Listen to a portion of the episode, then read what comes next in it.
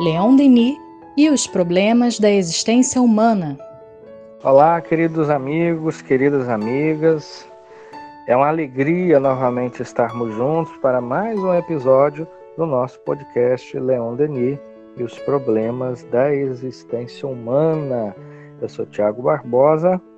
Eu sou o Jailton Pinheiro. É sempre um prazer enorme estar aqui junto com vocês. Olá, eu sou o Vitor Nogueira. Vamos aí juntos com o Leon Denis para mais um podcast. Vamos pensar juntos. É isso, né, meus amigos? É uma alegria sempre renovada estarmos estudando o pensamento desta alma tão sábia e generosa que é Leon Denis. E estamos aí numa série de, de programas, de podcasts falando sobre a reencarnação dentro do pensamento denisiano. Né? E agora nós vamos destacar, é, digamos assim, algumas provas experimentais da reencarnação. Né? Muita gente acredita que a reencarnação é um problema, digamos assim, é, simplesmente filosófico.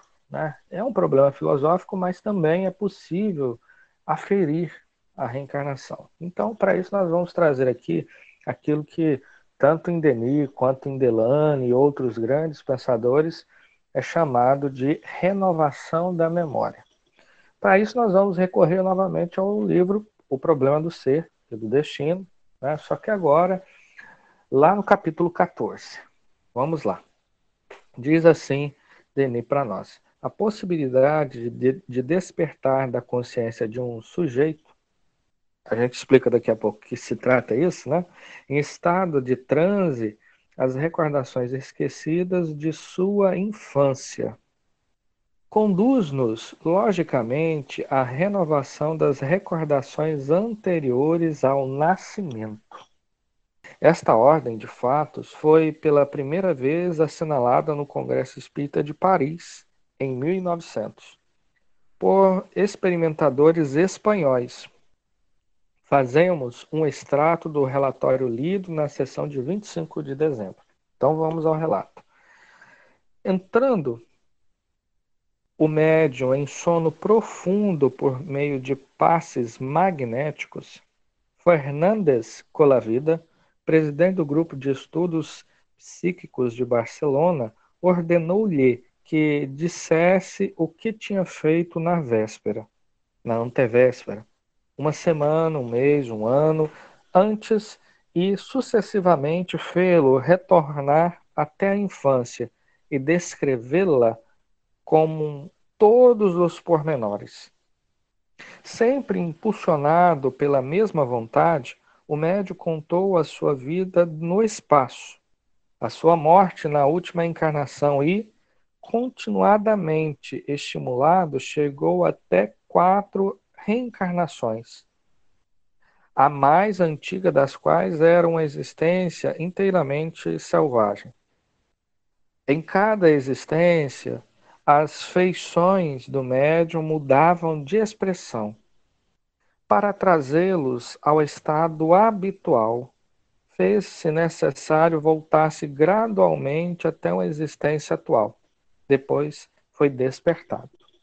Algum tempo depois, de improviso, com intenso, perdão, com intento de, comprov de comprovar o experimentador, fez magnetizar o mesmo paciente por outras pessoas, sugerindo-lhe que, sua que as suas precedentes descrições eram histórias.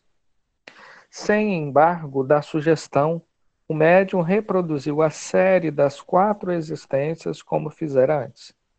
O despertar das recordações e o seu encadeamento foram idênticos aos resultados obtidos na primeira experiência. Então, vamos tentar debulhar isso aqui. Né? Primeira questão, aqui nós estamos vendo um experimento, que no próximo episódio, inclusive, nós vamos trazê-lo de maneira, maneira assim mais palpável, né? uma história mais palpável. Mas aqui é o intuito de introduzir o tema, digamos assim. Então, o sujeito, nós podemos dizer que pode ser qualquer um de nós, né? é aquele que é colocado no estado de sono.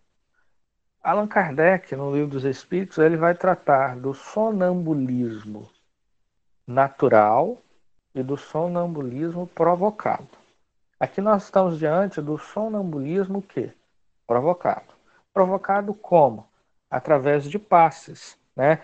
Que o Fernandes Colavida aplicava ao médium, é, ao sujeito, né? Ou seja, é, aquele que sujeito porque é aquele que se sujeita à vontade do experimentador. A ideia naquele tempo era essa. Hoje é um pouco diferente, né? Não se aplica inclusive mais o termo sujeito e sim sensitivo, né? Que é sensível ao magnetismo de outro é, magnetizador. Então a ideia aqui é essa, né? Muito bem. Então como é que se deu aqui? Né? O que, que nós estamos observando aqui? Que foi aplicado é, os passes com o tempo, né? Ele foi voltando ao dia anterior, né? aí foi para semana anterior, da semana anterior, mês anterior, até chegar à idade da infância. Da infância, ele chegou depois ao estado da erraticidade, da erraticidade, então ele chegou às outras vidas. Isso aqui né, são os primeiros relatos do que hoje modernamente se chama né, das terapias de vidas passadas. Mas, na verdade, isso aqui visa o quê? Investigar a reencarnação. E tem um ponto aqui que é muito sutil e que é muito interessante. Porque muitas vezes as pessoas falam assim, olha, na verdade, ele está sendo, ele podia estar tá sendo influenciado pelo Fernando Escolavida. Né? Por isso que o próprio Fernando Escolavida, o que, que ele fez? Ele falou, não, outras pessoas vão magnetizar esse sujeito, e vamos ver se é, as experiências que ele trouxe se repetem. E o que, que aconteceu? Elas se repetiram. Fielmente. Né? E é interessante que a gente vê nas descrições de vários casos é, semelhantes a esse que é, a pessoa, ela, algumas vezes, o transe é tão profundo, tão profundo que ela é, adquire, digamos assim, um idioma que ela desconhece, né? dá características geográficas, né? climáticas, é, culturais, sociais daquele momento. Né? Nós tivemos, enfim, daqui a pouco a gente pode falar um pouco, mas as experiências do de Rochard, né? Alberto de Rochard, naquela obra magnífica dele, que inclusive Denis usa muito aqui, nessa segunda parte do programa do Ser Destino, que é as vidas sucessivas. Né? Enfim, mas o que o cerne da questão é: é possível demonstrar experimentalmente né, que a alma já viveu. E esses estudos são de extrema importância é, que a gente possa tomar contato com eles. E aí a gente está verificando aqui é, que Leon Denis ele tinha um hábito de é, colocar esses elementos de convicção nessas provas experimentais, provas científicas, é, como um esforço de pesquisa, daquele que vai em busca é, de algo mais. Porque, é, em muitos casos, quando nós conversamos com pessoas é, que não são espíritas, essas pessoas questionam para nós: né? ah, mas como é que eu posso saber se isso tudo aí que você está me falando, se isso tudo é verdade, se isso tudo tem algum tipo de comprovação, não sei o quê. Isso é uma coisa, isso é uma questão de crença, é uma questão de fé, né? E não temos como averiguar e atestar se realmente a reencarnação existe, se a imortalidade é um fato. Então, Leon Denis está trazendo aqui, nesse estudo de caso, é, como né, não somente ele, mas também vários pesquisadores do início né, lá do, do Espiritismo e alguns pesquisadores contemporâneos aqui nós, né, a nossa época, estão buscando é, uma metodologia para evidenciar esses fatos. E quando a gente conversa, por outro lado, com uma pessoa que, assim como nós, é espírita e é, não procura pesquisar sobre esses fatos, é, a gente acaba literalmente é, ficando na superficialidade das crenças. e não entende a, a dinâmica, a mecânica, né, o processo em si, é, com as ferramentas que é, estão disponíveis para nós. Então é extremamente importante que a gente possa também refletir e sair um pouco da nossa cabeça de espíritas, né? Desde, desde quando nós nos tornamos, é, de fato, né, praticantes do espiritismo, para tentar problematizar. Ah, se isso tudo que a gente estivesse falando aqui, será que isso tudo é mentira? Será que isso tudo pode ter sido um engano?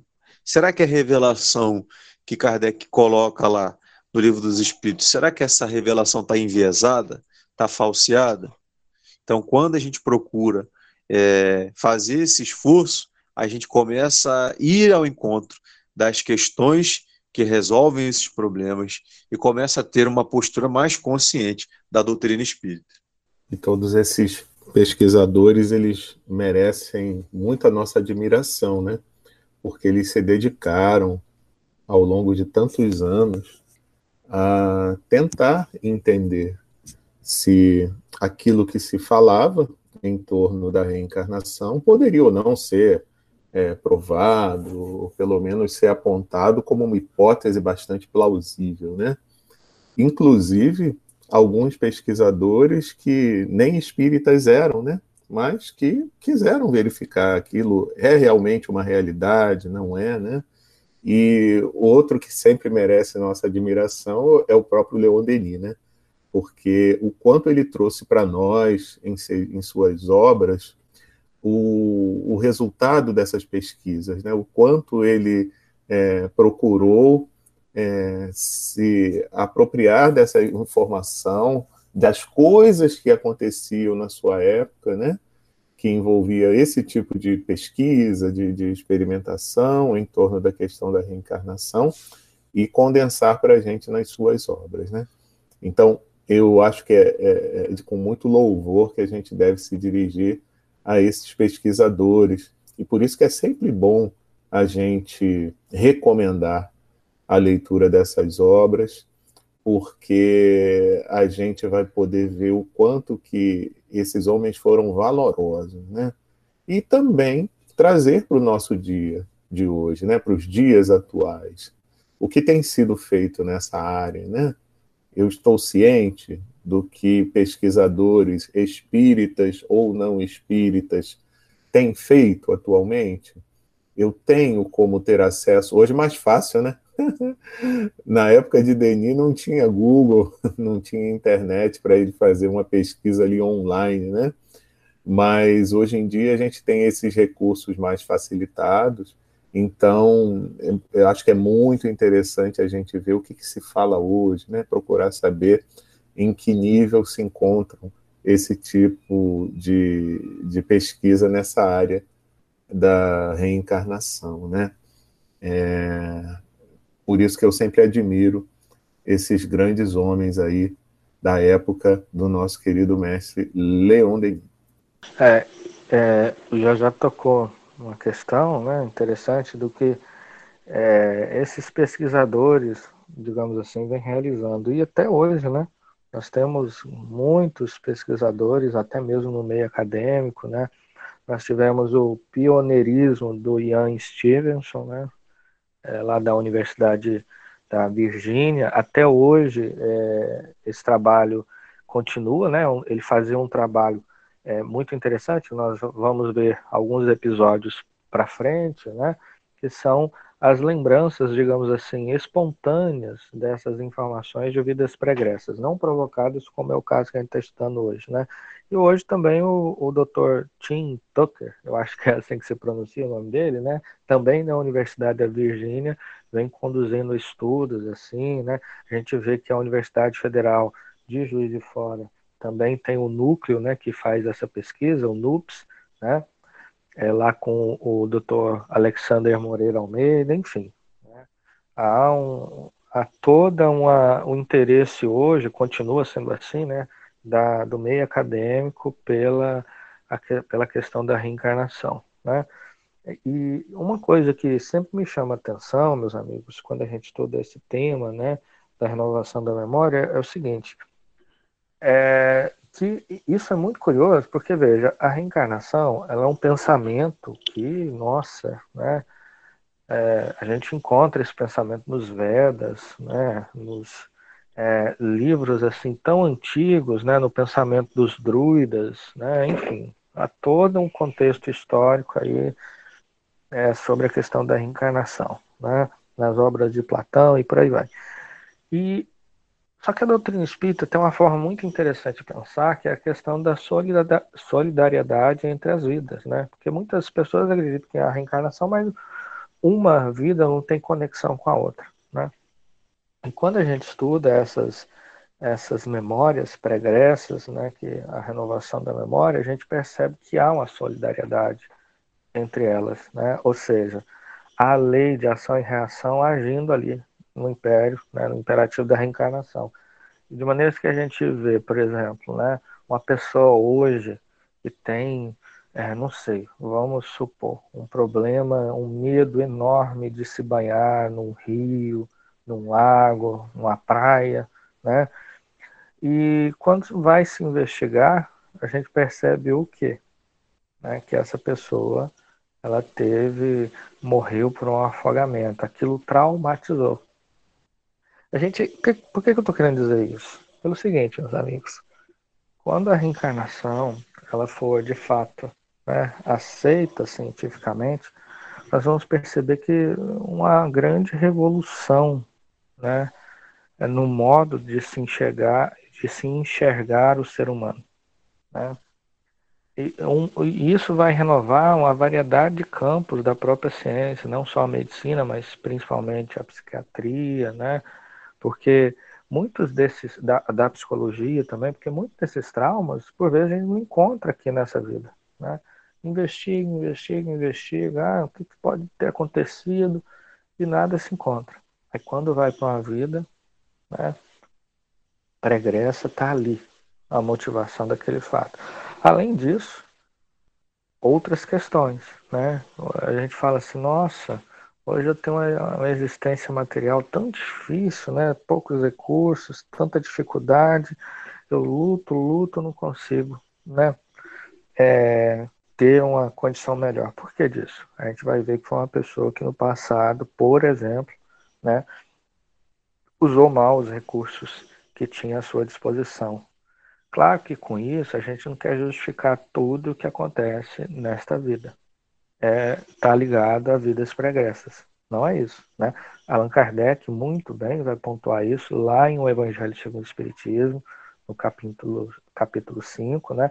onde ele vai apresentar que as causas atuais do sofrimento e as causas anteriores. Os atuais pode ser né, fruto da imprevidência, das, das nossas dificuldades da própria vida, ou até mesmo das condições sociais. Né? Ah, eu, eu fui, um exemplo bem pueril, ah, fui assaltado. Ah, será que na outra vida eu assaltei? Não, às vezes você está passando, mora num local um pouco perigoso, está passando por um local né, é, perigoso e naturalmente acontece isso, né? Enfim, é, esse é um ponto também importante, porque muitas das vezes a gente vê né, que as pessoas tentam justificar tudo, tudo, tudo é, no passado, mas não. Bom, Vou me alongar só mais um pouquinho para essa questão da renovação da memória. Né? Então, aqui nós estamos diante de um experimento né, que foi iniciado, inclusive o Denis pontuou muito bem isso, pelos espanhóis, né, lá de, é, de Barcelona, né, com o grupo do Fernando Colavida, que muito bem sobre, sobre empregar o magnetismo para investigar né, a, as vidas passadas e todos nós, né, todos nós temos na nossa consciência, é, nos arcanos mais profundos da nossa consciência, todas essas memórias. Né? E só que há o véu do esquecimento. Né? E por que, que há o véu do esquecimento? Porque muitas das vezes é, nós tem, estamos em determinados em determinado contexto, a é, reencarnação atual, que talvez é, essa, essas memórias fossem fluidas e livres, nós tivéssemos trânsito entre elas, nossa, isso nos perturbaria por demais, né? Se por um lado, muito bem aplicado, isso pode ser terapêutico, pode ser objeto para estudos mais acurados sobre a reencarnação, por outro, se isso fosse uma coisa livre, também poderia perturbar o ser. É importante dizer isso, né? E é exatamente por isso é, que o Tiago está falando aí, que a gente é, deve evitar procurar qualquer tipo de terapia ou de, de regressão de memória é, por mera curiosidade. Né? Porque muitos de nós pensamos assim, ah, eu devo ter sido talvez faraó no Egito Antigo, devo ter sido um procurador né, do, de César na Roma é, imperial, e a gente fica é, se perdendo na idealização daquilo que a gente pode ter sido, quando na verdade esse esquecimento, conforme o Tiago mesmo falou, ele tem um, uma finalidade é, terapêutica temporária para que a gente possa é, ter uma nova oportunidade para recomeçar é, a nossa existência na Terra e retomar aquilo que a gente precisa desenvolver e não desenvolveu na nossa última existência. Então, vai ser o momento de nós reencontrarmos os nossos amores do passado, também os nossos desafetos, as nossas afinidades, as nossas, as nossas antipatias, e esse caldeirão, né, esse, esse conjunto complexo que é, é os agrupamentos humanos, ele tem a finalidade, conforme a gente falou no nosso podcast anterior, de ser é, um projeto pedagógico, um projeto de educação através da ação dos homens na sociedade. A ação através de meios diretos, de meios materiais, onde nós, através é, de provas, vamos ser convidados a desenvolver o nosso intelecto, as nossas virtudes, né, de, de amadurecer o nosso senso moral e, é, através das expiações, vamos quitar débitos do passado, é, faltas que nós cometemos para com a lei, para com os nossos semelhantes e assim equilibrar a nossa economia espiritual, equilibrar a nossa balança para que a gente chegue num estágio é, sem déficit reencarnatório, sem déficit de é, ações é, espirituais e ações materiais, para que a gente esteja, enfim, é, com a consciência mais equilibrada e mais é, sintonizada com a lei.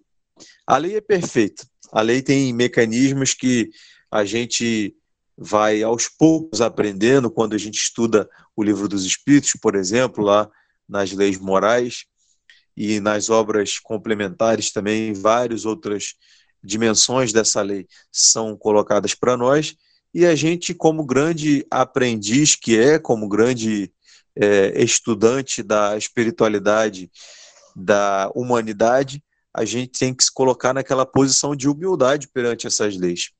Entender os processos, compreender as causas, compreender as consequências e fazer a reflexão que é tão necessária para cada um de nós. E eu vejo como um dos grandes contributos, né, da apropriação da ideia da reencarnação pela humanidade de um modo geral, vai ser exatamente essa questão da terapêutica em torno da ideia da, da reencarnação, né? E de você poder retomar em algum ponto algum fator, como já foi dito aqui, né, pelo próprio Tiago, que gera esses traumas do passado, né? Mas também, também como disse o Vitor, não se lançar mão desse tipo de técnica por mera curiosidade, mas com critérios, né? E com o entendimento de que aquilo possa efetivamente trazer algum benefício. Então, vejamos, se hoje em dia a gente já consegue entender que traumas, inclusive gerados na vida intrauterina, possam desencadear algum processo é, complicado para a pessoa é, ao longo de sua vida, imagina quando a gente entender, também como já foi dito, né, Tiago citou muito bem, a questão da solidariedade entre as, as reencarnações, você conseguir entender que uma questão que hoje te perturba, né, que às vezes até te impede de levar uma vida tranquila, uma, a, a vida parece que fica entravada, né, é, por conta de algum trauma em que você viveu em outro momento, né? Então eu acho isso que é, é tão importante, né? Essa noção, esse leque que se amplia, né? Então você não vai ficar só preso a, a uma vida, né? E às vezes você nem acha o nó daquele problema naquela vida. Quando você abre esse leque, você tem a condição de poder investigar em outros momentos que, a bem dizer, né, meus amigos, é de uma mesma vida, né? só que dividido em várias existências, já que a vida é uma só, se levarmos em consideração a vida do espírito imortal, desde o momento em que é criado por Deus e que vai durar é, pelo resto dos tempos, né? Então, a gente conseguindo identificar isso, né? Uma única vida do espírito imortal, que são interligadas por várias existências corporais e onde algo que eu faço em algum momento vai repercutir mais adiante, né? Então, olha que contribuição excelente quando a, a humanidade como um todo tiver de posse desse conhecimento e souber utilizar é, da melhor maneira possível os recursos disponíveis para poder é, penetrar em todos esses momentos dessas existências aí passadas, com um fim útil, né, meus amigos, com toda certeza.